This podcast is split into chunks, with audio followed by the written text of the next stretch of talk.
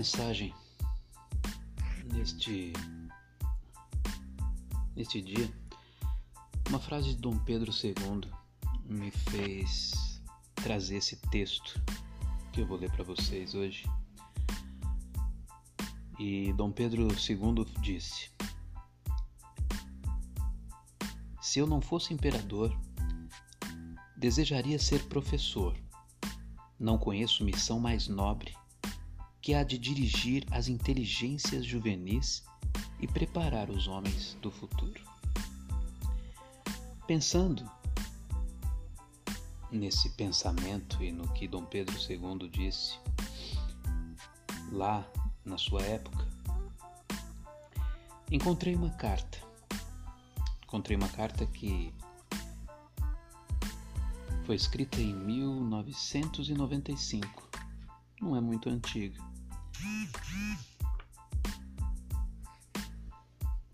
E que diz assim, e que começa dessa seguinte maneira: Querida professora, estou confiando meu filho aos seus cuidados durante este ano letivo, mas com alguma preocupação e com um certo grau de receio próprios de um pai. Meu filho tem um bem precioso, sim, o seu espírito. A minha função tem sido estimulá-lo e protegê-lo. E quero que faça o mesmo.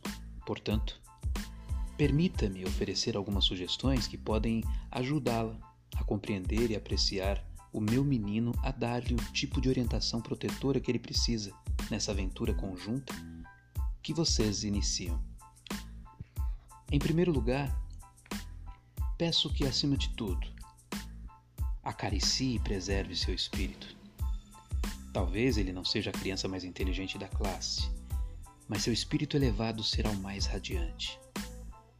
Ele resplandece quando recebe elogios e estímulo. Murcha quando prevalecem o descrédito e a humilhação. O espírito do meu filho poderá impulsioná-lo em direção a uma vida na qual aplicará toda a sua energia com propósito, carinho e uma meta a ser conquistada, ou em direção a um futuro de rotina e mediocridade. Quero que avance em direção aos desafios e não que se afaste deles. Quero que teste sua força contra a realidade cruel da vida imbuída de uma coragem interior que lhe garanta a capacidade de superar quaisquer obstáculos. Por favor, ajude o espírito do meu filho a crescer. Um sentimento de autoestima está começando a surgir.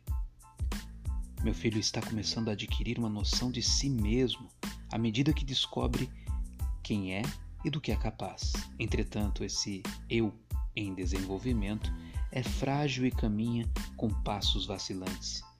Ele precisará da sua mão. Estimule-o à medida que inicia de forma passiva, quando você sabe que deveria liderar. Afinal, ele é jovem, portanto, a inconsistência é seu comportamento padrão. Descubra suas habilidades, estimule suas capacidades, elogie as suas conquistas e, ao mesmo tempo, Identifique com tranquilidade as suas limitações e ajude-o a melhorar, evitando ou superando, seja lá no que os obstáculos impeçam ou bloqueiem seu progresso. Ele sabe melhor do que você como superá-los. Por favor, ajude-o e proteja-o. Meu filho chega às suas mãos ansioso por aprender coisas novas. Eu lhe peço, não o desaponte. Torne seus estudos estimulantes e agradáveis. Até hoje, sua vida tem se constituído principalmente de diversão. Suas experiências educacionais foram tão naturais quanto a sua própria respiração. Por favor, mantenha o mesmo padrão. Dê prioridade ao que ele aprende, não ao que você ensina. E transforme meu filho e seus colegas no foco de sua classe. Finalmente, ajude-o a descobrir a maravilha e o entusiasmo do autoconhecimento, para que, ao final do ano, ele compreenda melhor o que pode e o que não pode pedir a si mesmo. Quero que deixe sua classe mais confiante em suas habilidades para o sucesso, mais competente como estudante e como pessoa, e muito mais bem preparado para subir o próximo degrau da escada educacional. Este ano, você será uma das pessoas mais importantes da sua vida. Ele imitará seus valores e padrões ou os rejeitará. Lembrará dessa professora pelo resto de sua vida ou a esquecerá. Sentindo-se magoado pelo que você se recusou a lidar. Professora, desejo sinceramente que você seja alvo de sua admiração. Estarei sempre aqui, ao seu lado.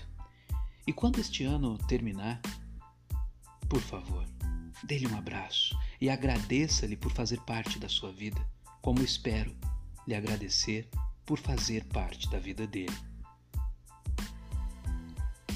Com amor e esperança de um pai.